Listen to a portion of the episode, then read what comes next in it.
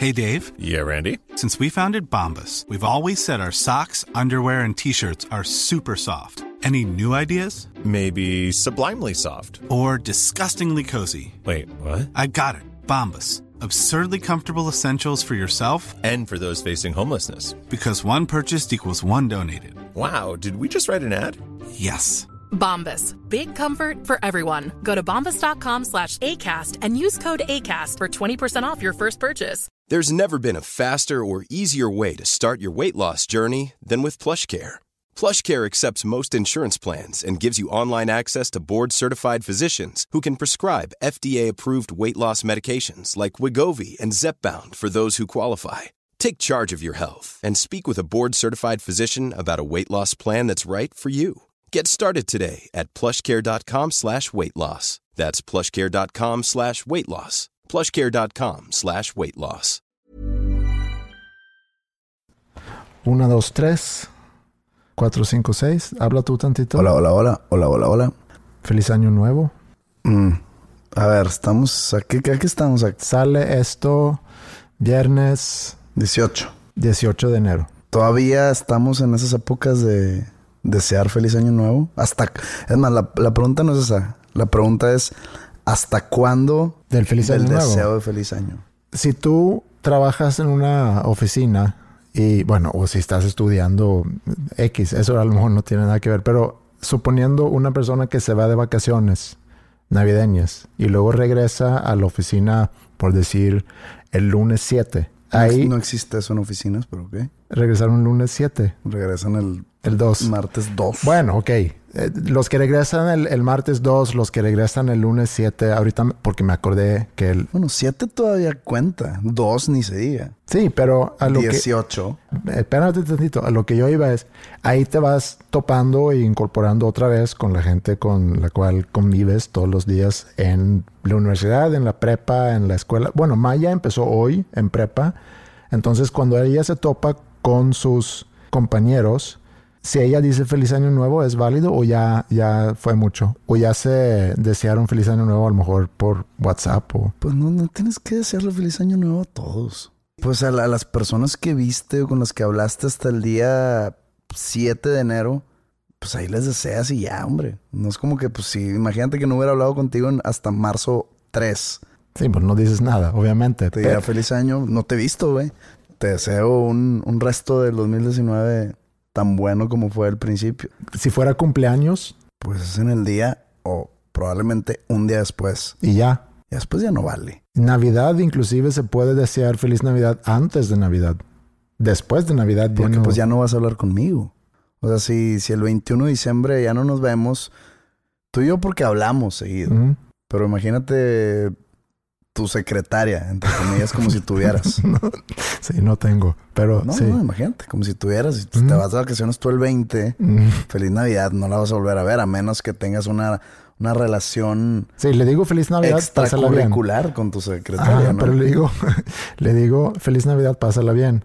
No le digo feliz año nuevo. Es que ya caemos también en, en, en, en, en otra cuestión de que si se puede desear feliz año antes.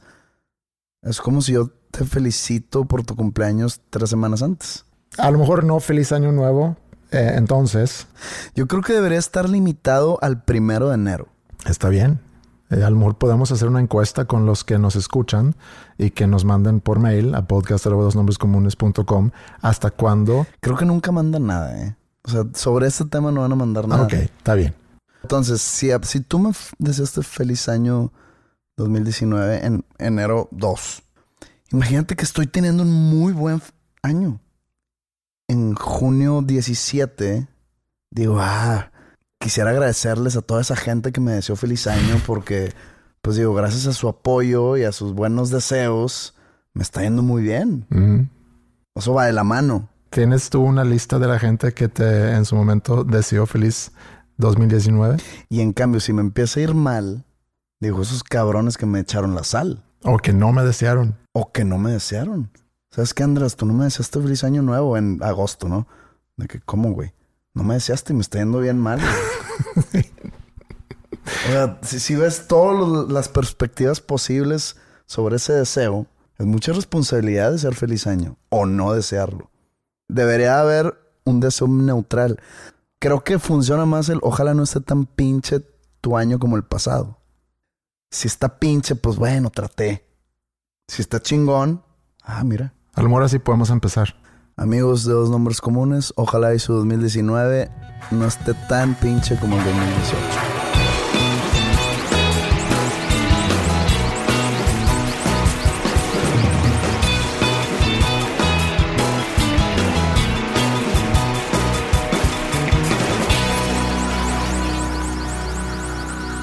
Bienvenidos a Los Nombres Comunes, episodio 108. Bueno, hablando de vacaciones, entonces, ¿cómo te fue? ¿De vacaciones? Pues fue totalmente una nube de vacacional. No hice nada, no hice nada de provecho. ¿Comiste pavo? Con mi pavo. Como pavo seguido, ¿eh? Pechuga de pavo. Sí, pero yo tenía esa duda sobre el, el pavo que se prepara para Navidad. Y aparte de ser una tradición, es algo laborioso. El, el- todo el proceso porque el pavo requiere estar mucho tiempo en, en el horno. eh, Digo, si sí, lo vas hay a gente echar que, que- que lo pide ya, hecho. ya hecho. Sí, pero la duda que yo tengo es, si es tan rico comer pavo, ¿por qué nada más se come una vez al año? O bueno, dos veces al año en el caso de los que celebren Thanksgiving Yo también. puedo entender a la gente que dice que el pavo pues es X. O sea, como que les da igual. Pero a mí sí me gusta.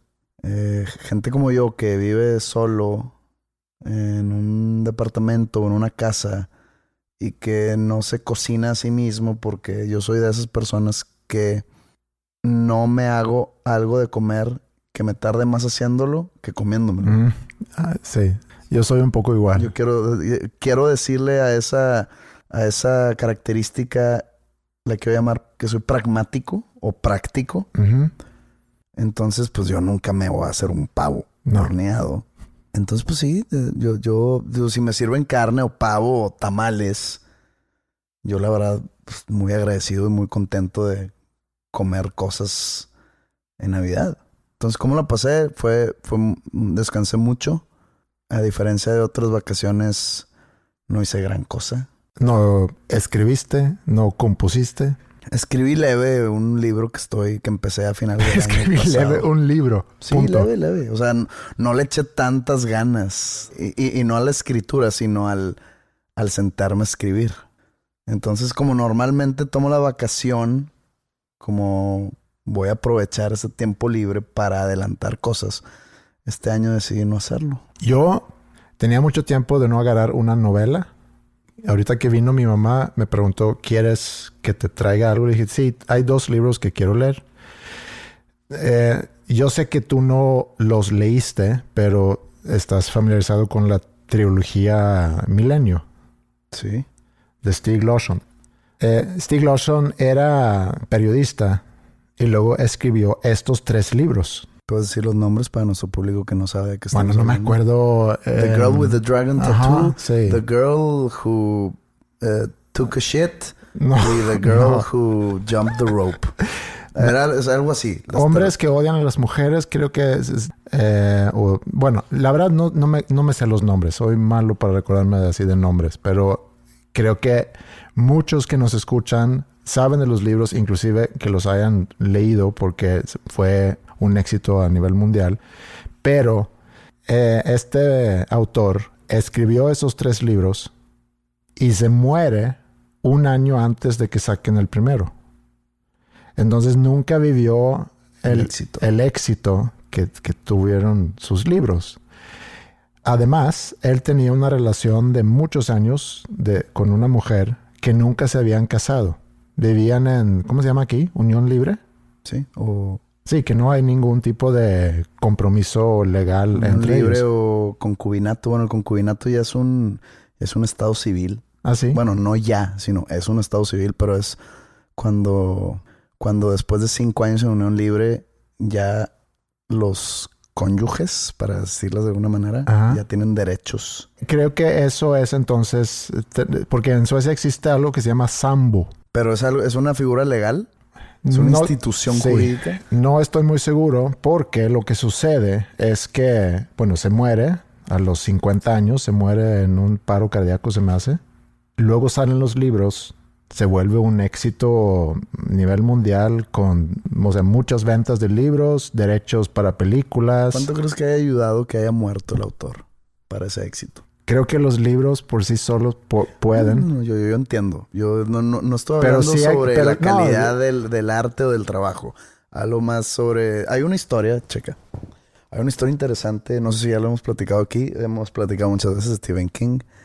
Él después de sacar cinco o seis libros, ya era pues un autor reconocido a nivel mundial y con bestsellers y millones y millones de ventas. Que él empezó a sentir inseguridad en su trabajo. Creo que ya lo, que ya lo he hablado hace tres semanas. Inseguridad en su trabajo, entonces decide usar un seudónimo. Richard Bachman, para sacar unas novelas, para ver si lo que vendiera era su nombre o su trabajo. Sí. Entonces a lo que voy es, ¿crees que si no se hubiera muerto Stig Larsson, se hubieran vendido igual? ¿Crees? No, no, no, no, no, no, esa no es la pregunta. ¿Crees que su muerte haya ayudado al éxito? Puede ser que haya ayudado en agregarle un. Sí. Un yo- empaque. yo también creo que un, un poco. sí. Bueno, se muere. Sacan los libros, sacan el primero un año después y luego ya cada año, no sé con qué frecuencia, van sacando los tres libros. Desconozco por qué no sacó el primero mientras, o, o- o cómo fue su proceso. Si así en friega escribió tres libros, O chance escribió uno gigantesco. sí, puede ser, y se dividieron en tres. No, no sé si, le da continuidad. Es una trilogía, sí. Ok. Entonces empieza un- una batalla jurídica porque quien tiene el derecho ¿No tenía hijos? no tenía hijos. ¿Hermanos? Sí. Tenía, no sé si cuántos hermanos, creo que un hermano. El hermano y su papá dicen, pues, muchas gracias, los derechos son de nosotros. ¿Y la señora? Y la señora con quien había, La señorita, perdón. había compartido, eh, no sé cuánto llevaban viviendo juntos, pero 20, 30 años. Y Yo, yo fui parte de, de este proceso también. Yo también debo tener derechos. No sé detalles del juicio, pero sé que el papá y el hermano se quedaron con los derechos y ella se quedó sin, ¿En serio? no sé si sin un solo centavo, porque a lo mejor le dieron ten, no sé, un millón de los seguramente cientos de millones que se había generado ya. Qué dura es la justicia sueca. Sí, se me, se me hace también algo duro. Como fue tanto el éxito de esos libros, eh, creo que la editora en algún momento dice, oye, estaría padre darle continuidad a esa, a esa serie. Y entonces van buscando diferentes autores y hay un autor eh, que se llama David Lagerkrantz. ¿Otra vez? David Lagerkrantz. Y algo así que no tenga el acento sueco. David. David David. Lagerkrantz. Logger. Lagerkrantz. Él escribió junto con Slatan el libro Yo soy Slatan. Ok, eso lo tengo aquí. Tengo varios libros de suecos, raramente. ¿eh? ¿Sí? Entonces le dan, No en sueco. le dan a él el- el- el- la chamba de escribir, de continuar la serie. Y es... y- Pero ¿quién le dio esa chamba? ¿La editorial o los que tienen el derecho a? ¿Ambos? pues no sé cómo funciona, pero agradece al papá y, a- y al hermano en los en el prólogo, en los Sí sabes agradecimientos. que el... eh, y sacaron una secuela y lo digo con ese acento porque es como... Es mi acento de entre comillas. Una secuela. Bram Stoker saca la novela Drácula ahí por 1890 y tantos. Obviamente se muere. En, no sé cuándo murió, 1920. Y creo que su hijo, o podría estar mal y puede ser un nieto, pero creo que su hijo sacó la secuela de Drácula. Y la verdad no se me antoja. Ahí está. O sea, lo he visto en tiendas y no se me antoja leerlo. No porque me hayan dicho que esté malo. No sé si esté mal reseñado o bien reseñado. Solamente, pues digo, pues no es. Pero, eh, para empezar, la novela Drácula no está así que tú digas es increíble, no está. Pero pues no se me antoja. Ujú. Entonces no sé si los fans de Stig Larsson piensen lo mismo. Hubo mucha, yo me acuerdo que hubo mucha controversia y hace, mm, en algún momento en el año pasado vi un documental que, que pusieron en la televisión sueca sobre el lanzamiento del primer libro. Eh, y lo siguieron cuando fue a... El lanzamiento de ese libro en diferentes países, o sea, fue al, mismo tiempo simultáneo en no sé cuántos países, entonces él viajaba mucho a, dar, a platicar sobre el libro y a firmar el libro, etc. ¿Quién? El autor. El nuevo. El nuevo autor, sí. Y fue recibido muy bien. Yo no los había leído, entonces le pedí a mi mamá, tráeme, porque no sé si ya salieron tres o si va a ser tres, pero dos ya están afuera. Eh, entonces le dije, tráeme esos dos, porque sí los quiero leer. Y leo en, sueco, entonces más fácil que lo compre allá, que los compre allá. No, es mejor leerlo en el en la, idioma original. En el idioma original. Sí, pero independientemente, aunque un libro haya sido escrito en inglés, yo prefiero leerlo en sueco. Pero bueno, me tardé en, en, engancharme en la historia del primer libro. Me pasa o me pasó lo mismo en el segundo libro. Entonces, me pongo a pensar, ¿es la historia? ¿O es que antes cuando yo leía libros, porque leía semanalmente, estaba leyendo, no tenía acceso a, ver películas en mi compu, no tenía mi teléfono con, no sé, con redes sociales, con juegos, con lo que tú quieras. Y me preguntó si hoy en día el libro para mí demando yo más de la historia del libro para que no las otras distractoras que existen me quiten la atención o es en sí la historia. El primer libro me costaba dejar, dejarlo eh, cuando ya faltaban como 100 páginas, de por decir 350. Entonces llevaba 250 páginas que no me había enganchado mucho, que leía un capítulo, medio capítulo y no seguía porque... no puedo hacer eso, ¿eh? ¿No? Pues si no me engancha para la página 100, ahí lo dejo.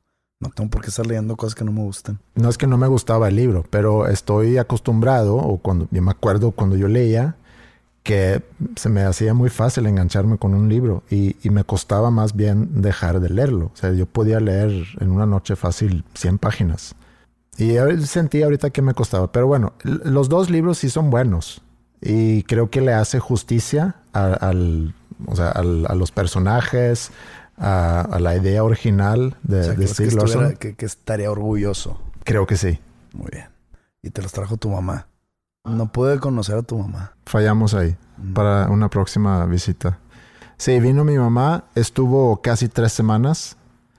Yo estaba, yo me acuerdo que el año pasado, que había estado aquí mi mamá, que en algún episodio comenté sobre el estrés que yo sentí con su visita el último día que ella estaba aquí, en su visita anterior, me comentó que pues necesitas echarle más ganas para que tus hijas aprendan a hablar sueco y porque yo también quiero poder interactuar más con ellas, etcétera. Y yo pensando, bueno, pues hablas inglés, bien, ellas hablan inglés, bien. no es que el idioma sea la barrera, más bien la barrera es que vivimos nosotros en México y, y tú en Suecia y además hay una diferencia de horario que también influye mucho, porque cuando ellas llegan de la escuela, normalmente son las 3 aquí, que son las 10 en la noche allá, que mi mamá normalmente a lo ya se va preparando para irse a dormir a esa hora. Entonces, el, el hecho que vivimos tan lejos y que haya 7 horas de diferencia impide mucho que puedan tener un contacto diario o semanal. Entonces, sabiendo eso, o pensando en eso, ahorita que iba a venir, estaba yo algo preocupado, nervioso de que cómo iba a ser. No quería yo que lidiar con caras tristes o con comentarios sobre... Te puedes quitar la presión tú y ponérsela a tus hijas. Oye Andrés, ¿por qué no has enseñado a tus hijas a aprender sueco? Dile a ellas, ya están grandes. No son unas niñas de 4 y 5 años. No, pero sí entiendo, entiendo que la responsabilidad es mía. Maya sí. Maya, yo eché muchas ganas con Maya. Pasaron cuatro años, nace Mila y ya, ya no tenía yo las mismas ganas. Y yo sé que es algo que debería haber hecho y creo que lo hemos comentado aquí antes también, pero es lo que es. Pero ante la visita de mi mamá de este año, sí tenía yo la preocupación que, que no iba a haber esa interacción. Aparte, mis hijas son adolescentes ya. Y, y pues tienen, ni conmigo hablan. Tienen su onda con, con sus amigas, con sus amigos, tienen sus actividades. y que llegue tu abuela, sí es algo que, que, les agrada mucho, pero no es para estar todos los días platicando o haciendo cosas. Aparte, mi mamá le gusta mucho platicar. Quiere conocer de ti, quiere preguntarte sobre tu vida, quiere, no sé, compartirte algún artículo que leyó o alguna entrevista que escuchó o no sé, algo de su trabajo y quiere saber lo que tú piensas. Entonces se pueden hacer conversaciones muy largas, que está bien. Eh, ah, yo también lo disfruto mucho. Entonces, como cuando tienes una visita, sientes una responsabilidad de entretener a esa persona y asegurar que la persona le está pasando bien. Aparte, estar atrás de mis hijas para que también pasaran tiempo con su abuela, que no se encerraran en sus cuartos, limitar el uso de sus celulares. Iba esas tres semanas con la preocupación de no quiero otra vez vivir que en la última noche de su visita que me diga, oye, que muchas gracias, pero otra vez te tengo que decir. No pasó, no pasó la última noche. Vamos al aeropuerto el día siguiente, ella y yo nada más. Eh, llegamos con, con tiempo, hacemos el check-in y nos vamos a tomar un café. Y nos sentamos a platicar sobre... Pues, ¿Qué la... opina ella de Monterrey? A ella le gusta mucho. Ella ha venido muchas veces. Creo que ha venido fácil 18 veces aquí, desde que yo vivo aquí. Hasta tiene amigas aquí y se va de repente con, con sus amigas y sí le gusta mucho. Y eso es parte de lo que platicamos estando ahí. Me dice, es que a mí, y te lo he dicho muchas veces, me dice, a mí me, me cuesta mucho el que ustedes vivan tan lejos. Pero a la vez me da mucho gusto lo bien que lo tienen. Y, con bien no me refiero a cosas materiales, sino a tienes un trabajo que te gusta, tienes una familia que se nota que se quieren, eh, sé que tienes muy buenos amigos, sé que haces muchas cosas que creo que son importantes y son buenas. Y también entiendo ya que no puedo tomar tan personal cómo se comportan mis nietas o cómo se comportan tus hijas, porque ya que estuve aquí más tiempo, puedo ver o puedo conocer más cómo son ellas y puedo entender más de sus personalidades. Así como me, me, me dicen a mí o así como me responden a mí o así como se esconden en, en, en, sus cuartos, pues también se esconden de ustedes, pero también veo que tienen una, una unidad muy bonita como familia. Entonces entendía que no lo puedo tomar muy personal y se fue muy contenta. Entonces, para mí fue como un, una piedra que se me cayó de... ¿De dónde se dice? De, de los hombros. espalda. De la espalda. Entonces, después de, de, tres semanas de sentir ese estrés y preocupación, eh, al final de cuentas, se regresó muy contenta y, y quién sabe cuándo nos vayamos a ver otra vez.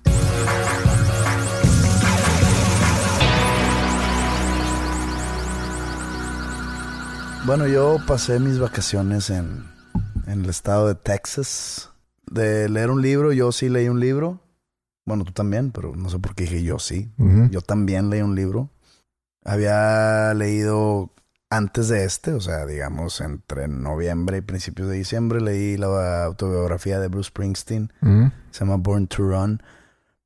Y me quedé como que con, con un tipo de de gusto, no, o sea, no es la primera biografía o libro sobre algún artista o banda, pero me quedé, dije, quiero leer otro. No tenía yo ninguno de, de ese tipo en la fila de los libros que tengo para leer. Entonces me fui a una tienda de libros a ver qué encontraba. ¿Leíste tú el de Ozzy? No. Déjame ver si el que yo tengo es en inglés y sí, sí, te lo voy a prestar porque sí está, está, ¿Está bueno. bueno. Sí. Va. Eh, me sé algunas que, o sea, sí conozco Ozzy, uh -huh. pero no soy tan fan. No, entonces... yo tampoco, pero la historia está. Ok.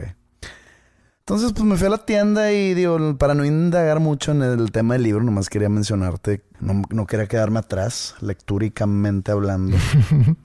y me topé con un libro de una banda que yo era, de la cual yo era muy fan cuando era adolescente, o un poco, o preadolescente vas perdiendo sus gustos, ¿no? O sea, va, va, no, no, no vas perdiendo, vas evolucionando en cuanto a tus gustos. los escuchaba antes de que ya me empezó a gustar el punk rock. Y no había visto nada, ni documentales, ni siquiera había visto la existencia de algún libro que documente su, su historia. La banda se llama Alice in Chains Mm. y es uno de los de los, ¿cómo digamos? Pilares del movimiento grunge al Mm. principio de los noventas. Yo escuchaba Nirvana, escuchaba Pearl Jam, escuchaba Alice in Chains. A Soundgarden nunca le entré tanto. Esos son los cuatro, digamos, pilares del grunge. Y, y Alice in Chains era, no, no, no, no era mi favorita, pero era la que más me, más me atraía por su mística y por su, digamos, Oscuridad. oscuridad. Era una banda muy enigmática, de, Mm. alguna, ma- de alguna manera. Más que Nirvana y más que Pearl Jam y etcétera. Y me gustaban mucho sus discos. Pero entonces, pues ya, yo empecé a escuchar otras cosas y ahí, pues ahí tenía, estaban en... De, de hecho, en- hu- hubo una vez, hace como 10 años, que salió una revista eh, de Panda, en la cual nos entrevistan en varias perspectivas y demás. Y había una sección de tus 10 discos favoritos de algunos de ellos y puse uno de Alice in Chains, puse uno que se llama Dirt, que hasta la fecha se me hace uno de los mejores discos. De ¿Cuál es el de donde viene Rooster? Donde viene Rooster. Down in a Hole. ¿Es el primero? Es el segundo disco. Ok. Eso, sacaron un disco, luego un EP y luego el disco. Total, yo no sabía nada de ellos detrás de. Sabía que Lane Staley, el vocalista, era un adicto a las drogas y se muere el señor como en el 2002, 2003. Te- me entero cuando muere y digo, ah, mira, mala onda. Pero como que no, no puse mucho corazón a, a- a la noticia. Que ya no escuchaba ese tipo de música. No tuiteaste un rip. No, porque todavía no existía el Twitter, pero probablemente no lo hubiera hecho. Sí, es cierto, no existía. Esa es una banda que de repente regreso a ella. Me topo el libro. O sea, el libro se llama Alice in Chains nada más. No me acuerdo el autor. Entonces lo, lo empiezo a leer y, y- y digo, pues este es el libro que me voy a, que me voy a echar en mis vacaciones. Un libro como de 350 páginas. Y lo, lo terminé y fue una leída muy pesada. Y no porque estuviera aburrido o lento o que no me haya enganchado, sino porque era una nube negra cada vez que lo leía cada vez que yo abría ese libro me entraba una tristeza y una y un vacío impresionante. No te, o sea, no, no- es difícil de describirlo y no porque yo me haya puesto triste por mi vida o así, pero haz de cuenta como que te transmitía todo lo que la banda vivía, todo lo que Lane Staley estaba pasando, un adicto a la heroína. Y, y- y es mucho porque el libro se enfoca como en el 50% a la adicción de Lane Staley a las drogas. Ujú. Están contando, está muy, muy oscuro. Está muy, digamos, muy lamentable la historia. Y cuando lo terminé, sentí un alivio extraño, como, como cuando tienes un ser querido que está sufriendo mucho, una enfermedad, y, y de repente se muere y sientes un alivio. No porque de que, ah, qué bueno que ya se murió, sino de qué bueno que ya no está sufriendo. Bueno, Sí. ese tipo de alivio sentí cuando lo acabé. ¿No te pasa a ti que, eh, bueno, puedes leer un libro como este o ver una película donde alguien está batallando con algo, sufriendo, que para mí es, eh, es ver cómo es la vida para mucha gente y te hace pensar sobre tu vida y que, híjole, yo me quejo de ciertas cosas, pero a este güey se le está pasando realmente muy, muy mal, entonces, ¿de qué me quejo? Es, yo, yo no creo en ese tipo de, de manera de ver las- la vida. Por ejemplo, cuando eras chiquito y no te acabas tu plato. Que eh, hay niños en Somalia que Sí, se están muriendo de hambre. clásico. Digo, yo sé que hay niños en Somalia que están muriendo de hambre. Sí. Bueno, en ese entonces usaba Somalia. No sé si Somalia haya progresado como país. Sí. Eh, cuando yo era chico era Etiopía. Bueno, cuando yo era chico era Somalia. Entonces, pues digo, no que en ese entonces yo pensaba, pero pues en retrospección veo, pues, a ver, si me lo hubiera comido o no, ¿A ellos qué? pues ellos no es como que de repente un niño va a sentir satisfacción alimenticia, ¿no? De que, ah, de repente ya no tengo hambre. No, pues digo, es, Sí, indi- es no, indiferente. pero- como, Aunque, mira, aunque, aunque el ejemplo a lo mejor es malo, el, el ejemplo que usaban nuestros papás, porque a mí también me dijeron lo mismo. Entiendo ya como papá, el punto que quieres hacer es que comas. no, o- no que comas, Hacerte sino que culpable por no comer. no, que agradezcas lo que tienes. O sea, y, y, tienes que entender que el mundo es bastante diferente al mundo que tú ves diario.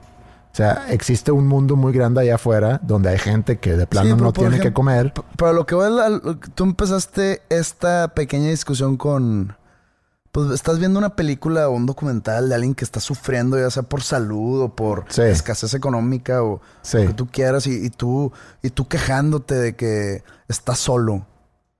Que a ver, así me tocó, yo no escogí, ¿verdad? Vivir, eh, me puede haber tocado nacer con una enfermedad y sufrir toda mi vida.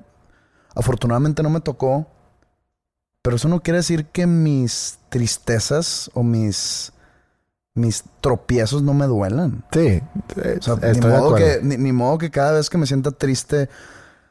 Pero sabes que aquí en el hospital a haber alguien con cáncer que está sufriendo mucho, entonces no me va a doler. No, pues te duele, te duele. O sea, cada quien tiene sus, sus, este, sus dolores, sus tragedias a su propia manera. Yo sé que no se pueden comparar en cuanto a, en cuanto a sanarlas, pero no por eso no me va a doler a mí si si estoy solo o si me rompió el corazón o si perdí, si mi equipo perdió. ya me estoy yendo más a lo banal cada vez. Eh, pero ¿qué decías? Ah, pues bueno, en, cuanto a Lane Staley, el vocalista de Alice in Chains, él escogió esa adicción. Sí. Lamentablemente. Al final de cuentas, fue, fue una decisión de él. Sí. Que si tomó esa decisión en estado inconveniente, ya sea en alcoholizado, él la tomó. Nadie la tomó por él nadie mientras estaba dormido le inyectó heroína. Sí. Obviamente sientes, sientes lástima por la, sientes lástima por la, por lo vulnerable que te vuelve la droga. Por más que quieras dejarla, nunca he estado en esa posición, pero por más que quería dejarla, este güey no podía. Es una dependencia increíble. Y, y, pues sí te sentías, sí, sí me sentí mal por él, aunque estuviera ya muerto el tipo 15 años. Pero pues sí, es una historia muy trágica. Y eso fue mi lectura navideña. Ok. Supongo que viste Bird Box. Vi Bird Box. Estamos entrando ahorita en, una época muy interesante en cuanto al entretenimiento. Eh, o sea, que empuja mucho Netflix, eh, que ya está desde hace tiempo produciendo ya su, su propio contenido.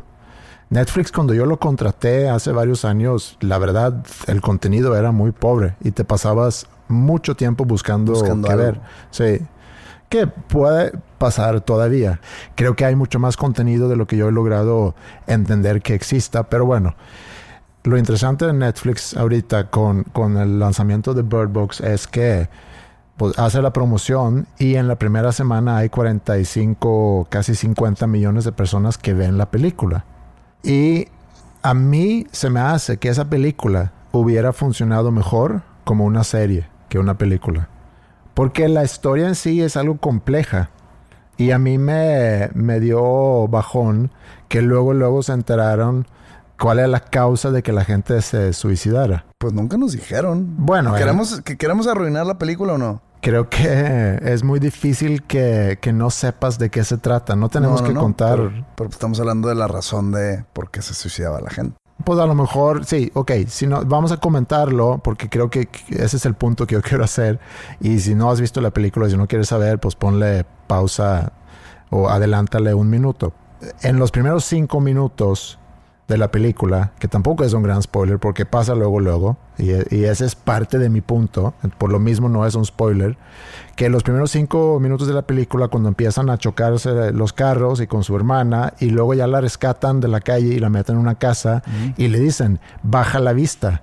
Todo eso sucede en un, no sé, en una hora, y entonces hay gente que en esa hora hayan entendido que si, si, si, si abres los ojos, vas a ver algo que, que te va a volver loco. O que, te vuelve loco o que te hace quitarte la vida. Sí. Que en sí tampoco explican muy bien el, el por qué es eso. Se me hace un tema muy Lovecraft. El tema, bueno, la, la cuestión esa de, de que tu mente no está entendiendo lo que está viendo y que te vuelves loco con la simple vista. Creo que, supongo yo que el autor tiene influencias de Lovecraft. Que no sé qué es eso. Eh, Lovecraft fue un autor inglés del siglo antepasado. de, de horror y de lo sobrenatural y de como horror cósmico. Y pues habla mucho de la, de la insanidad mental, sus obras. De que a veces el, el- el ser humano no tiene la capacidad de entender cosas más allá de su existencia y por eso se vuelven locos. Que es me- que, o sea, que es me- lo mejor que te puede ir es que te vuelvas loco. Porque si logras entender, es otro boleto. Entonces creo que va debe ir algo ¿Qué pasa ahí. con algunas personas en esa película? Con los que sí pueden ver y, y no les pasa nada. Ah, sí, sí, sí, sí. La gente que ya estaba loca Sí. desde antes, pero como que se vuelven también más locos, ¿no? Nomás simplemente pueden evitar ese impulso suicida. Ajá. Sí, la película entretenida, eh, pero no así como que la gran cosa. Un 7. Y me estoy viendo bien Te generoso. fuiste, fuiste muy generoso. Pero me, me- ¿sabes qué me gusta de esto? La experiencia que te brinda Netflix. De, por ejemplo, pues yo que soy, que soy aficionado al género. Mm. de saber de que, ah, no sé si hoy es viernes, decir, el domingo voy a ver Bird Box y estoy emocionado por. Sí. Entonces ya la veo, ya se me quita. Lo mismo me pasó con la de Black Mirror, con la nueva Bandersnatch, que malamente, estando allá, mi única fuente de Netflix es a través de un Apple TV, ¿ok? Eh, no tengo televisiones inteligentes ni, bueno, tengo ahí mi celular que tiene Netflix, pero no quiero ver una película en mi celular. El caso es que sale la película de Black Mirror llamada Bandersnatch el 28 de diciembre, creo era. Entonces dije, la voy a ver el 28 de diciembre. Pero antes leo un artículo, me llega un artículo que dice que eh, la película no funciona en Apple TV. Ah. Entonces dije, puta, madre. Lo tuve que ver hasta que regresé y estuve todas mis vacaciones allá escuchando eh, o leyendo opiniones de gente. Tú de que me hablaste, oye, ¿sabes qué? La vi, está media gacha. Ya no me digan. Dije, de seguro no lo entendieron. Obviamente llegué a verla y tenían razón. Sí. No es tan buena. Está bueno el- el- la, la experiencia. No. ¿No te gustó la experiencia tampoco? No, tampoco. Mira, yo tenía, yo me acuerdo que tenía libros así. Cuando Yo tenía tengo libros así. 12 años, 11, 12 años. Choose Y que, adventure. Sí, y que me, me llamaba la atención cuando tenía 12 años. Entonces, ahorita, porque yo vi la película, eh, llegó un momento ya al final que dice, sabes que ya, ya me dio flojera. Toma las decisiones y luego regresa y, y yo me siento a ver una película y quiero que me entretengan. Yo no, yo la verdad no tengo una necesidad en estar interactuando y que estar Sí, escogiendo. Es una y- opción que tienes. pues sí, para, para quien le gusta eso está bien. Entonces vean Bandersnatch. Por, por ejemplo, a mí me llamó la atención y yo sí me emocioné que voy a tener yo el control. De poder escoger qué sería. eh, sí, bueno, es que eso te lo ponen al principio nomás para que te den una probadita de cómo va a estar la onda. Sí. Qué serial o qué disco va a poner y qué cassette, perdón. Pero me di cuenta que al transcurso de la película tiene varios soft endings o finales suaves Sí. o finales Felices. no, no felices, nomás como que se acabó. Ah, ok. Sí. Como por ejemplo cuando destruye la computadora. Se acaba, pero te regresa pa- para darte la opción de que tomes un camino distinto. Sí. Digo, ya, ya de- después de que te dan a entender que se acaba. Pero la- ya cuando llegas a los finales finales, te picas porque llegas a un final y dices, neta, a ver, quiero ver otro porque chance eh, tomé el camino equivocado. Y lo ibas por otro camino y se volvió a acabar y, "Ah, ok, vamos a ver un tercero y así. Y acabas de repente, no sé cuántos son, son cinco finales creo. Y los cinco te dejan así con un sabor de boca medio... Muy X. Eh, muy X. Y sí, a mí me dej- dejó mucho que desear. Gran actor este, el el güey que sale con el pelo de colorado. Ese güey iba a ser Pennywise en las películas nuevas de It. Y le dieron al sueco. Will Poulter se llama. Muy buen actor ese güey. Pero no, o sea, sí me y, y- yo siendo fan de Black Mirror de la serie, Pues, esperaba, esperaba muchísimo. Hemos platicado antes de, de Black Mirror. eh, y Black Mirror es muy disparejo. O dispareja como serie. Sacaron el, el primer episodio que sacaron. ¿El del primer ministro? Ajá. Es decir, es muy, muy buen episodio. O película, o no sé cómo le llaman, episodios o películas. Pero tenía yo muchas expectativas. Y luego ve el segundo episodio o la segunda película y dije, ¿qué es eso? Y luego la tercera, igual, y luego uno, de repente bien, y así. A lo mejor es pedir mucho que vayan a sacar cosas increíbles cada vez. Está entretenido el concepto por ser un concepto futurista, se dice, ¿no? Involucrando la tecnología. Sí, un concepto tecnológico distópico. Ajá, está padre eso. Pero sí está muy dispareja la serie. Entonces, Bird Box, más o menos. Bandersnatch, mm, no muy bueno. Bird Box, más o menos. Bandersnatch, un poquito menos de más o menos. Ok. ¿Viste Roma ya? No. ¿Es mal de mi parte? No. Es que de repente me siento juzgado cuando me preguntan y digo que no la he visto.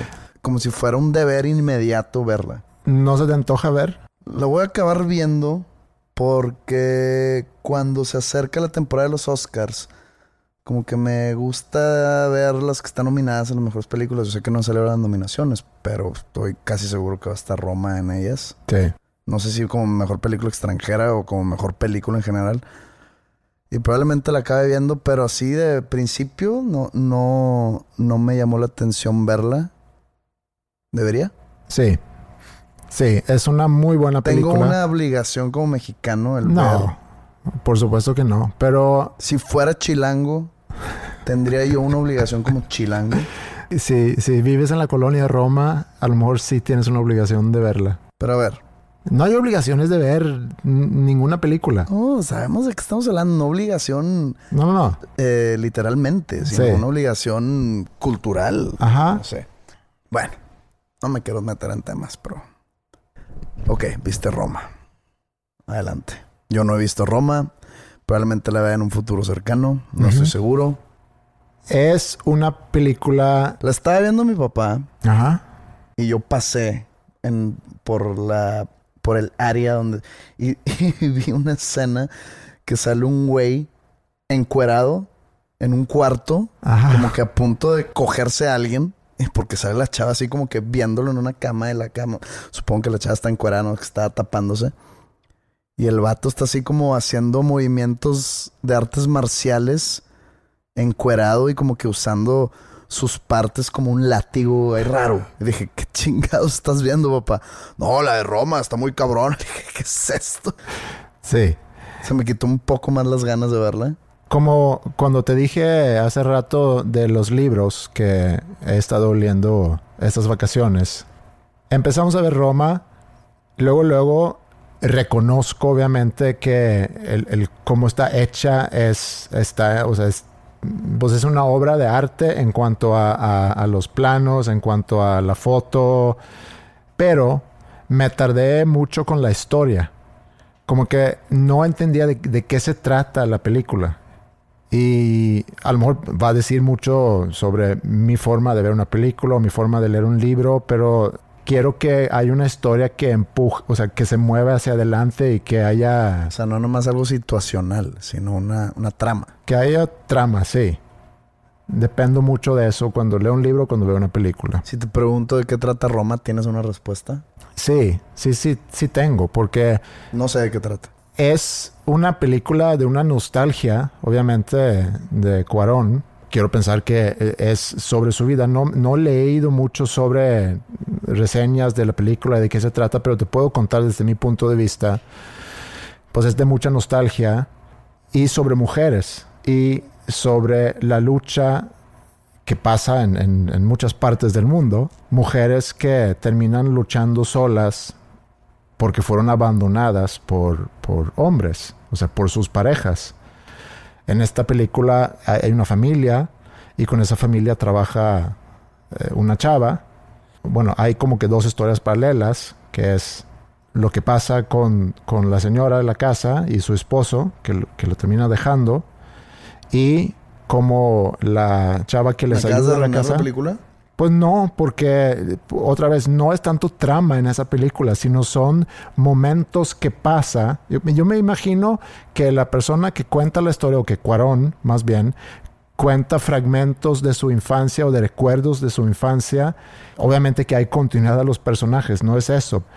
Entonces es, es algo muy artístico y una obra de arte sea una película, un libro, un cuadro, una canción, creo que una forma para juzgar esa obra es que deja en mí. Porque termina la película y empiezo yo a pensar mucho en mi infancia. Paso casi que una semana entera de recordándome de cosas de mi infancia relacionadas con cosas que pasaban en la película. Busco, porque sé que cuando yo era chico, mi abuelo tenía una cámara Super 8 y grababa muchos videos, o, no videos, más bien eh, película de nosotros. Y sé que años después se convirtió en, un DVD. Y ese DVD, por alguna razón, yo, yo lo tengo aquí, pero no lo he, o sea, no lo he tocado en 15 años. Y luego, luego me fui a buscar ese DVD me puse a ver eh, películas de cuando yo era chico, pues, mis papás, mi hermano. Y me recordaba como segmentos de mi infancia y, y, lo relaciono con la película porque la película va como que contando ciertos fragmentos que este niño que se recuerda o que, que el, el, escritor de la película, en este caso Cuarón, se acordaba para construir esa historia. Hay una escena en la película cuando, cuando la señora de la casa llega con un carro nuevo. Mi mamá no tenía carro. Mi papá tenía carro mi hermana tenía carro y siempre iba caminando al metro y del, se iba a la ciudad, a su trabajo y luego regresaba y del metro, eh, donde estaba la estación de metro, donde yo crecí, había una tienda. Y solía hacer el súper en esa tienda y luego ya venía caminando de regreso del súper con las bolsas del súper. Y nosotros vivíamos, ella todavía vive ahí, es como que en una colina entonces me acuerdo que ella siempre venía caminando con las bolsas del súper, subiendo ahí. Y ahorita que lo pienso es que fácil lo tenía mi papá. Aún teniendo el carro, él nunca iba al súper. Mi mamá más bien venía después de su trabajo en el metro, se bajaba, compraba las cosas del súper y luego caminaba con las bolsas de regreso a la casa. Y un día llega en un carro. Se había comprado un bocho. Un bocho color verde menta. Y estaba muy feliz porque ya iba al, metro, no iba a la ciudad en su carro, pero iba al metro en el carro y luego ya cuando tenía que hacer súper, pues podía trasladar el súper con más facilidad a la casa. Y pensaba también mucho en el hecho de que en la película hay dos mujeres abandonadas y pensaba como mi mamá llegó a Suecia justo terminando la Segunda Guerra Mundial, junto con su abuela y con su mamá.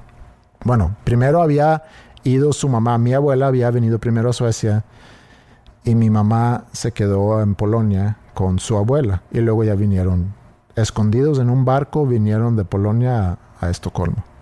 Pero tanto mi bisabuela como mi abuela y luego ya años después mi mamá fueron abandonadas por sus esposos y crecieron juntas, ellas tres juntas contra todos. La situación y las circunstancias obligaron que, que se hicieran pues, muy fuertes, mujeres fuertes, y creo que en el mundo hay un sinfín de mujeres fuertes abandonadas por, por pendejos que no toman su responsabilidad. Entonces, para juzgar la película, que visualmente es una obra de arte muy, muy bonita. Y la historia son fragmentos para mí de recuerdos. Pero como me hicieron pensar tanto en mi infancia, eso para mí dice que es una muy buena película. Sí, como que le pones ya más corazón a tu experiencia porque te identificaste. En fin, la película me hizo pensar mucho a diferencia de, por ejemplo, Creed, que también fui a ver. A ver, ahí sí no. Y que no pensé. Ahí sí con eso no te, no ni un segundo en esa película después de haberla visto. Yo sí. Me quedé pensando en muchas cosas de mi infancia. Todos los años de mi vida que he esperado ese momento que viví en el cine. Este, estas vacaciones. Que fui a ver Creed 2. Y fíjate que yo tenía, o yo tengo, no sé si, si sea la última de la saga de Rocky, no tengo idea. Cuando veo Rocky 4, que es como que la película ancla de Creed 2, más que Creed 1, Ujú. es Rocky 4. Sí. Sí, es un es como un espejo, es como un remake de Rocky 4. No, no es un remake, es como lo que seguía de Rocky 4, ¿no?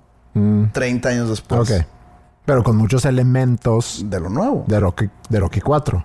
Con muchos elementos de Creed, la original, sobre todo en la música, en el. No, no, me refiero, no, me de- refiero a, a que hay, digo, en dos peleas y pasa eso. Pero eso, pues, también Rocky 3 hubo dos peleas. Bueno, y también que se va a un lugar así muy raro para Igual entrenar. en Rocky 3. Bueno, ok. O sea, Rocky bien. 3, es que es, es una fórmula, es una fórmula. Sí. O sea, en Rocky 3 pierde, pierde el campeonato con, con Mr. T y se muere su coach.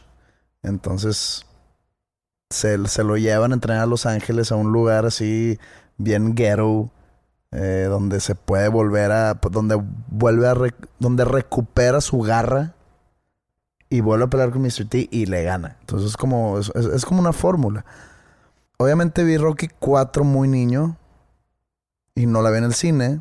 Salió en el 85, pues a los 5 años no te llevan al cine. Pero Rocky 5 salió en el 90.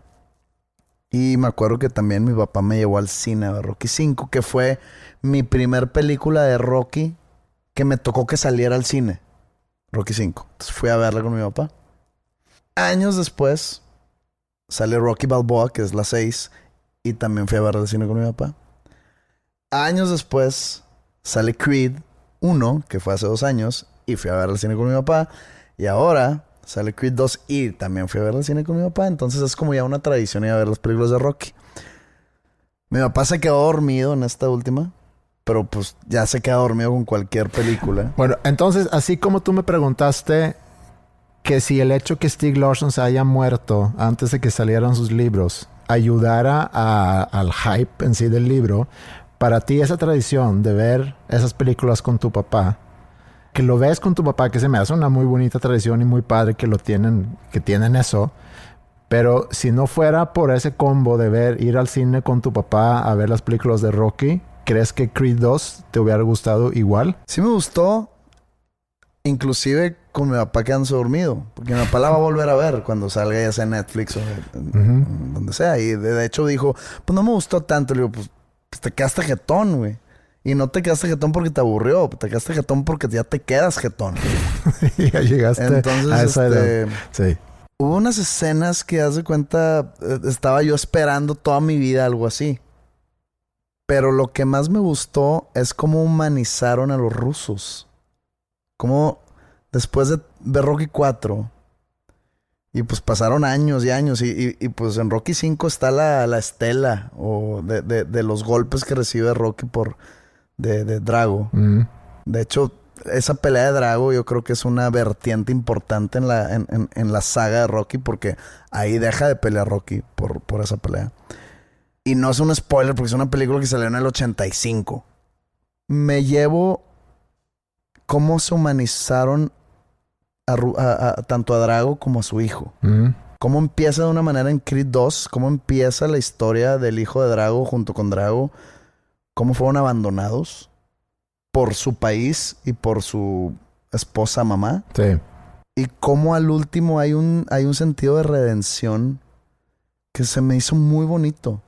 Eh, y, y cómo en la pelea final, cómo, cómo humanizan a la, a la figura de, de Iván Drago, cosa que no había pasado. Cómo sale su, el, su, pues su sentido de, de paternidad y de protección hacia su hijo, cosa que nunca jamás me lo había imaginado, y cosa que en la primera parte de la película no sucede. Entonces me, me- llevé ese sentido, digamos, positivo, o ese sentido de esperanza en la vida. Y luego me quedé pensando, ¿sabes qué? Siento que se enfocaron mucho en el, en el Creed. Yo tomándola como que es una película de Rocky. Ajá. Y le dije, ah, no, pues pues la película se llama Creed. Creo que eso es lo negativo. Que no sales lo suficiente, Rocky. Que Rocky y Drago son parte clave en la trama, pero casi no salen. Sí. Se enfocan demasiado en Creed, así como en Rocky se enfocan demasiado en Rocky. Pero entonces ya se hace una paradoja extraña donde pues ahí nomás tiene que entrar mi nivel de aceptación en que pues la historia de Rocky ya se acabó. Ahora va a seguir la historia de Creed, a la cual si en la Creed 3 no sale Sylvester Stallone, ya no sé si la vería con las mismas ganas. Mm. Te puedo contar mi experiencia porque yo también fui a ver a Creed en cine. Ok. Fui con Mario y con, con Rulli, el, el hermano de Mario. Fuimos ahorita en vacaciones. Y es más, quiero llevarte a la sala de cine conmigo para que más o menos puedas entender cómo viví yo la experiencia. Entonces voy a poner un poco de audio de la película y lo voy a mezclar con los otros sonidos que había en esa sala. Es más, que había muy cerca de donde yo estaba Es lo- sentado. Es lo, es lo peor. Es lo peor. Es más, no quiero ir contigo. Bueno, ya estamos ahí. Y ya está empezando la Es algo película. frustrante. De antes de que empieces. Cuando grabé el video de mi canción 1980, lo grabé en la ciudad del Paso, Texas. En el 2017. Y estando allá, pues, yo llego un día antes. Porque pues, la, la producción del video es todo un día. Entonces, pues llego un día antes y eh, esa noche es de que, o esa tarde, de que, ¿qué hacemos? No, pues vamos al cine. O sea, el, el director es amigo mío y tengo más amigos en- en- en Juárez. Y pues Juárez y El Paso es frontera, ¿no? Entonces veo la, la- la- la cartelera del cine, veo que está The, The Dark Tower, que es una película muy mala que salió basada en una serie de libros de Stephen King. Y no, yo no la había visto. Dije, ah, pues vamos. Entonces ya compramos los boletos, dos amigos y yo, fuimos a verla. Y antes de que empezara la película, ponen en la pantalla: Está prohibido hablar, está prohibido sacar tu celular. Si vemos que estás hablando, te vamos a sacar. Desde- Te lo, te lo dicen de manera muy bonita, ¿no? Te vamos a sacar y no, o sea, el que tú hayas comprado el boleto estás, da- eh, eh, estás como dando por acordado este, pues este acuerdo, Sí. valga la redundancia. Y que haz de cuenta que si tú estás ahí, alguien, alguien está hablando, tú le picas un botón, viene alguien, le dices y sin preguntar, Lo sacan. lo sacan. Yo me quedé, quiero esto ya en México. Alguien tráigase con, no, no me acuerdo cómo se llama la cadena Ujú. de cines de allá, pero urge eso aquí, pero increíble. Bueno, yo atrás de mí tenía unas señoras que tenían un cotorreo ahí bien, bien suave.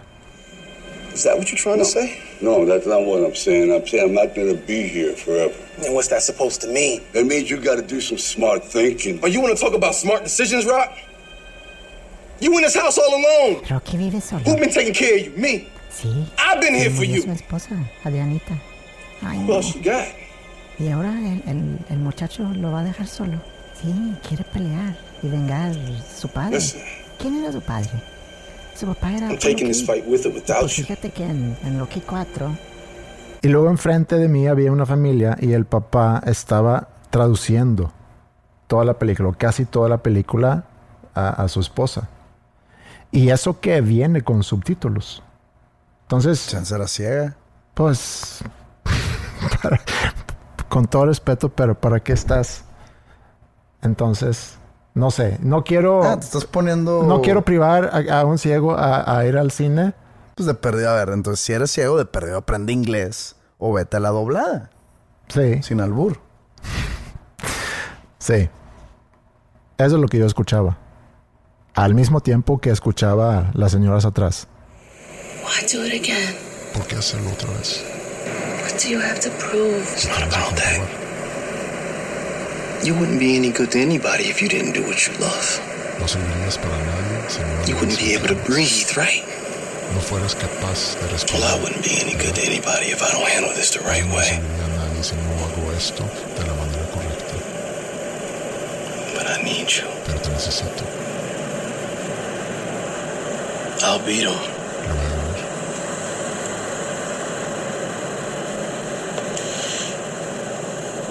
You better.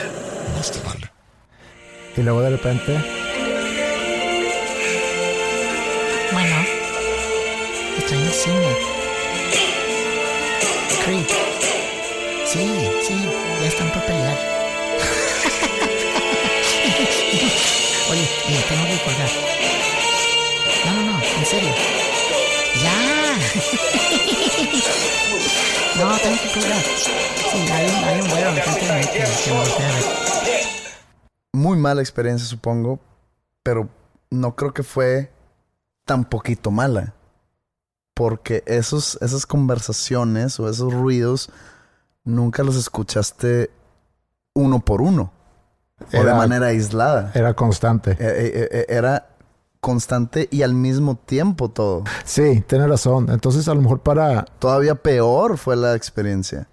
Y, y- y súmale que suena por allá una bolsa de papas y que otro cabrón esté masticando palomitas. Ese es un martirio. Es un martirio. A lo mejor podemos mezclar todos esos sonidos Ok, vamos a ver. Y, y súbele de volumen. y ejemplificar entonces cómo fue mi experiencia de Creed. Rocky vive solo. Sí, se le murió su esposa, Fabianita. Ay, no, bueno. Y ahora el, el- el muchacho lo va a dejar solo. Sí, quiere pelear y vengar por su padre. ¿Quién era el padre? Su papá era. Y pues fíjate que en Rocky 4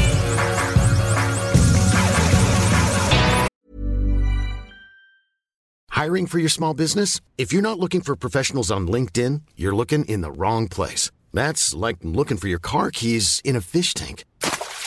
LinkedIn helps you hire professionals you can't find anywhere else, even those who aren't actively searching for a new job but might be open to the perfect role. In a given month, over 70% of LinkedIn users don't even visit other leading job sites. So start looking in the right place. With LinkedIn, you can hire professionals like a professional. Post your free job on linkedin.com slash spoken today. Spring is my favorite time to start a new workout routine. With the weather warming up, it feels easier to get into the rhythm of things. Whether you have 20 minutes or an hour for a Pilates class or outdoor guided walk, Peloton has everything you need to help you get going. Get a head start on summer and try Peloton risk-free with Peloton Rentals at onepeloton.com slash bike slash rentals.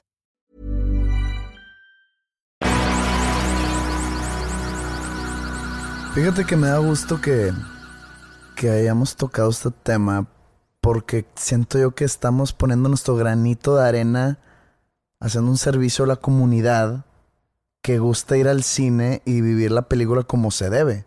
Porque en el pasado que he tenido malas experiencias, digo, esto nunca va a cambiar. No hay campaña alguna y no hay método alguno de concientización o de educación para la gente en cuanto a ir al cine.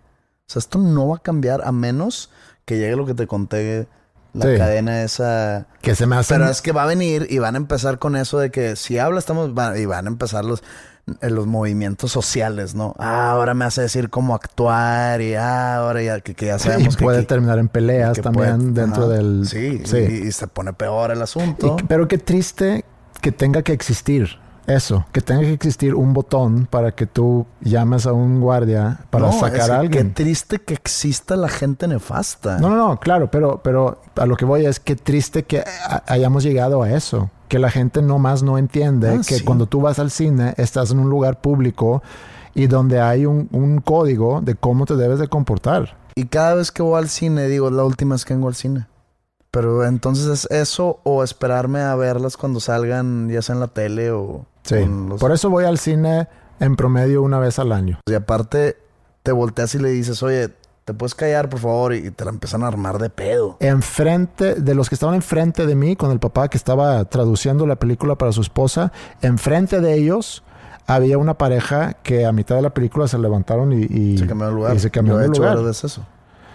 Que también es, es, es una forma, es un guante blanco para decir, oye, me estás incomodando, me estás multando. Aún así siguió el señor. Entonces ahí es donde me pregunto, ¿cuál es el nivel de pendejez de una persona de cuando, aún viendo que estás incomodando, estás molestando, aún así Se no respetas? con más poder. Creo yo que se, se- se empoderan. A decir, ah, si se van ustedes, yo puedo seguir con mi onda. O sea, Sí. na- na- na- nadie me dice nada. Entonces, soy intocable. Sí, es un nivel de pendejez grande. Sí. Es un nivel de sociopatismo leve. Sí, arrogancia nivel 10. Lo que podemos hacer nosotros es no comportarnos así y extender la invitación a quienes nos escuchan que tomen en cuenta eso cuando vayan al cine. Hay más personas que no quieren escucharte hablar ni con quien vayas al cine, ni con quien te esté llamando por teléfono. Y, y ya, nada más disfruta la película. O vela solo en tu casa y ahí puedes hacer todo el ruido que tú quieras. Bueno, ya se, ya se acabó la hora.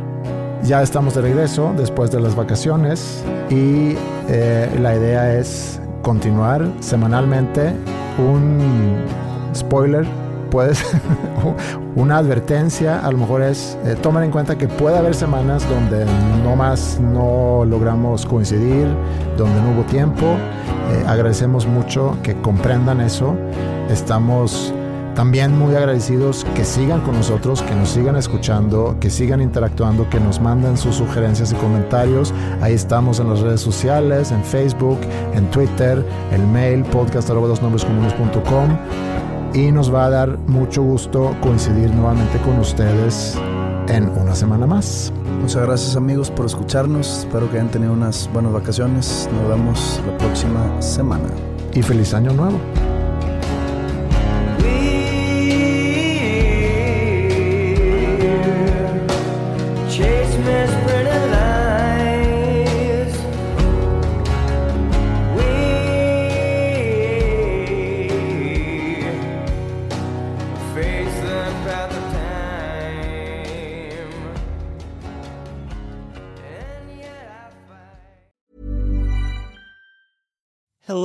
This is Danny Pellegrino, host of the Everything Iconic podcast, and I'm here to tell you all about Splash Refresher because hydration is mandatory, but boring is not.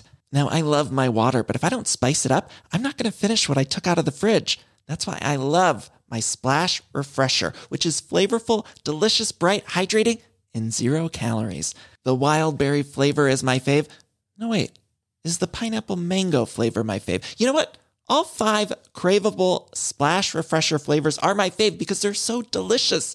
So get hydrated and enjoy it with Splash Refresher.